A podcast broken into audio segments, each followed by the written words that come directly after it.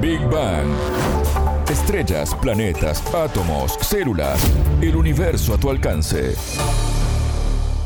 Bienvenidos a Big Bang, el programa de Sputnik. Alejandra Patrone los saluda desde Montevideo. Ya está con nosotros Anabela Aparicio. Anabela, ¿cómo estás? Bienvenida. Muy bien, Ale, muchas gracias. El descubrimiento del ADN fue uno de los más importantes en la historia de la humanidad. Cada 25 de abril se conmemora su día y por eso hoy hablaremos sobre la importancia de conocer esta información para nuestra vida. En Big Bang. Temas, preguntas, expertos, para entender el cosmos, para entender la vida, para entender nuestro planeta.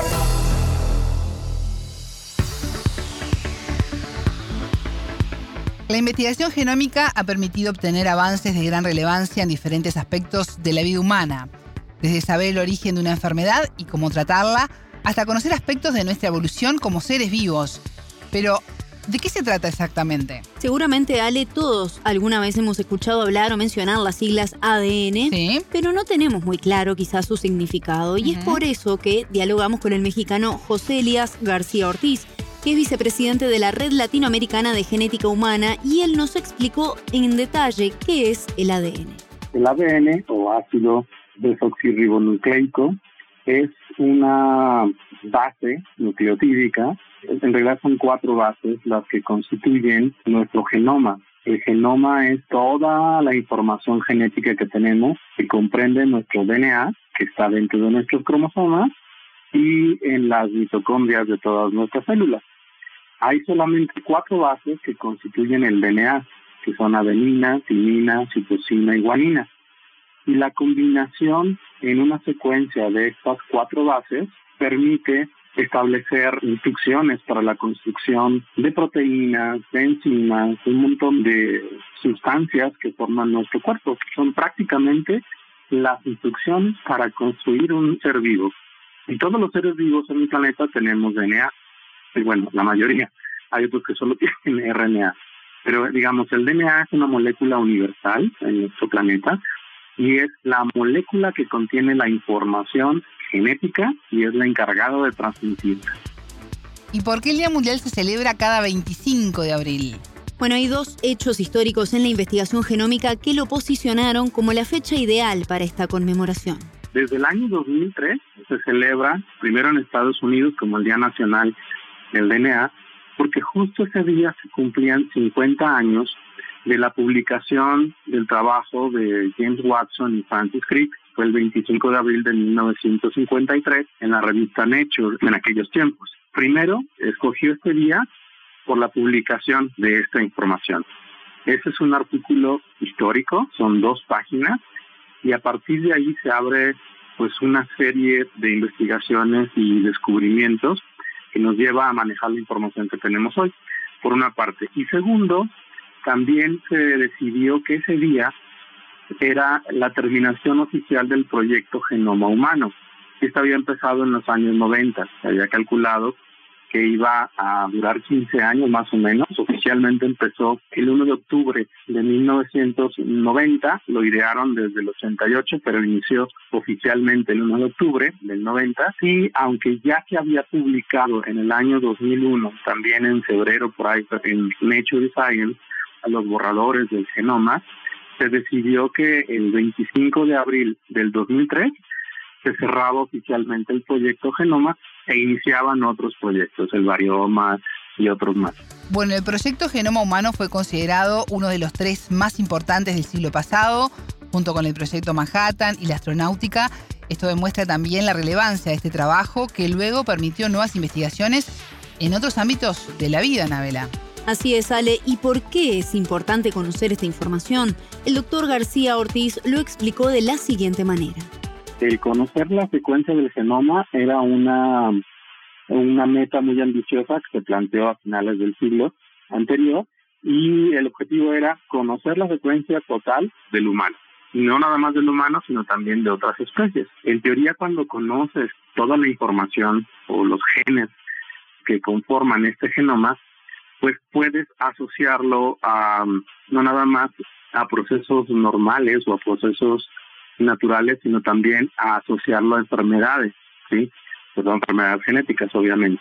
Y con este sentido, pues se pueden desarrollar estrategias de diagnóstico, estrategias de tratamiento e incluso en la actualidad de modificación de genes.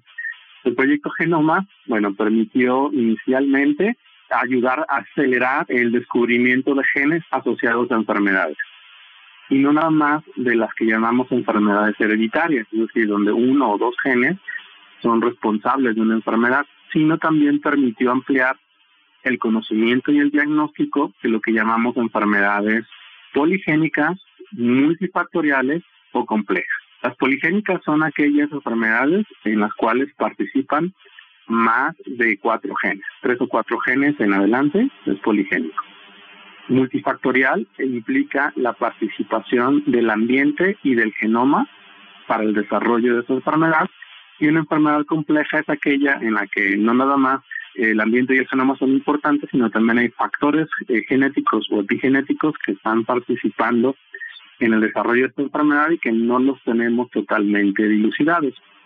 Ejemplos de estas últimas enfermedades son el cáncer, la diabetes, la hipertensión y un montón de enfermedades como el asma o incluso rasgos como son la inteligencia o la talla de una persona. Entonces, el conocer las bases genéticas para el desarrollo de estas rasgos o enfermedades, pues facilita primero el poderlo diagnosticar y hacer un diagnóstico más temprano implica que puedes tener posibilidades de tratar, mejor esta enfermedad.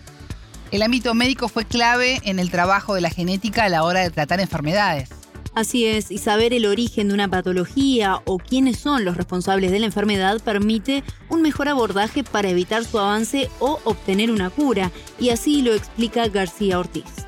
Si conoces cuáles son los genes responsables del desarrollo de la enfermedad, pues estos pueden ser blancos, por todas las proteínas que producen estos genes, pueden ser blancos para el desarrollo de nuevos tratamientos.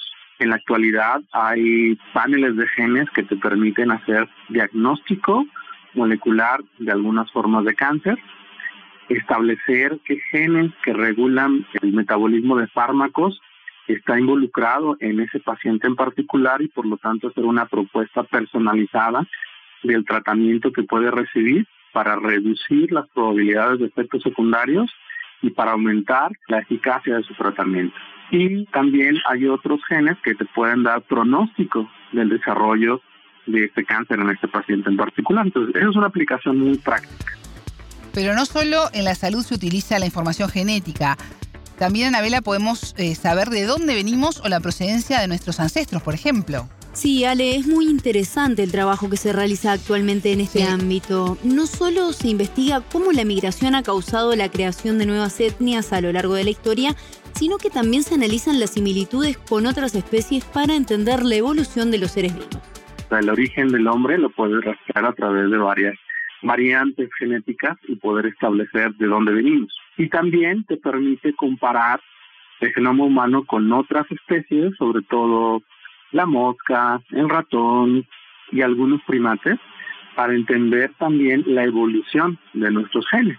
Son muchas herramientas las que se generaron y los resultados también son de aplicación para toda la humanidad. Esto obviamente también tiene implicaciones bioéticas. De hecho, se generó un comité de aspectos éticos, legales y sociales porque obviamente pues estas tecnologías no son baratas, son caras y el acceso a estas tecnologías tampoco es eh, igual para todas las poblaciones. Entonces se generan conflictos sociales por los cuales algunas regiones del mundo pueden acceder a ellas y otras no. Entonces la transparencia de tecnología es también parte de estos aspectos éticos. El que el genoma sea patrimonio de la humanidad, es decir, que no se pueda patentar, también es un hecho importante. O sea, tú puedes descubrir un gen, pero no lo puedes patentar, porque es patrimonio de toda la humanidad y eso permite que todo el mundo pueda utilizarlo para cuestiones de diagnóstico, por ejemplo. Otro de los um, beneficios que podemos obtener es entender cómo nuestro genoma está estructurado, cómo interactúan unas regiones con otras para regular el desarrollo y la expresión de estos genes. Y así podemos también modificarlos más eficazmente y poder tratar a través de terapias génicas o terapias de edición de genes algunas enfermedades. Entonces, eso es en general todos los resultados del proyecto Genoma. Y ante tanta información disponible, siempre es necesario un cierto orden para que no resulte abrumadora, ¿no? Es mucho para digerir. Sí, Ale, pero no solo esto, también está el desafío de quién maneja esta información y con cuánta reserva se mantiene. Sin dudas, y pues como explicábamos, eh, estamos hablando de datos sobre lo más profundo de nosotros, ¿verdad? Sobre todo nuestro origen, cómo funciona nuestro organismo, diferentes datos que cada uno puede elegir si compartirlo o no, pero por ejemplo, puede ser muy útil para empresas que quieran lucrar con ella. Y este es uno de los desafíos a los que se enfrenta hoy la ciencia, según el experto mexicano. Pues en estos 20 años se han desarrollado nuevas herramientas moleculares para poder secuenciar más rápido y más eficientemente un genoma. Y obviamente, pues eso también implica muchas cosas. O sea, si tú secuencias tu genoma, eh, para saber si tienes una enfermedad de predisposición a enfermedades de cáncer o a otras cosas, pues esa información se queda guardada en algún lado. También hay personas que se hacen estudios de ancestría a través del genoma. Pagas un estudio para saber su origen ancestral, o sea, qué porcentaje de genes son caucásicos, amerindios o, o, africanos, con base en eso poder establecer, no necesariamente de manera correcta, un origen de tu familia. Pero esa información también tiene más datos, o sea, puede hablarte de predisposición al desarrollo de una enfermedad neurodegenerativa en la edad adulta o para el desarrollo de cáncer. Y entonces, si hay alguna persona o compañía interesada en tener esa información para poder venderte o no un seguro de vida, pues eso implica también un compromiso en la información que, se tuvo con otros fines. Por eso, en la Declaración del Genoma Humano, eh, que ya tiene varios años publicada, eh, establece que cada vez que tú vas a hacer un estudio genético o extracción de ADN para estudiar un segmento o todo el genoma, tú debes establecer por escrito que estás de acuerdo en que se haga y para qué. Y quien te va a hacer el estudio te debe decir para qué lo va a hacer y si quieres o no que esa información o tu ADN se guarde para otros fines, de tal forma que se pueda entre comillas, garantizar eh, la confidencialidad de esa información. Entonces, cada vez hay más información genética, tú puedes secuenciar tu genoma y guardarlo en un expediente virtual y de ahí puedes ir pidiendo al bioinformático, oye, quiero saber qué predisposición tengo para cáncer de próstata, porque un tío acaba de tener. Entonces revisan tus genes y checan las variantes que puedan estar asociadas a esa condición. Obviamente estoy hablando de casos hipotéticos y extremos, ¿no? Pero todo puede ser utilizado. Escuchábamos al mexicano José Elías García Ortiz, vicepresidente de la Red Latinoamericana de Genética Humana, con quien hablamos sobre la importancia del ADN en nuestras vidas. Muchas gracias, Anabela. Hasta la próxima. Esto fue Big Bang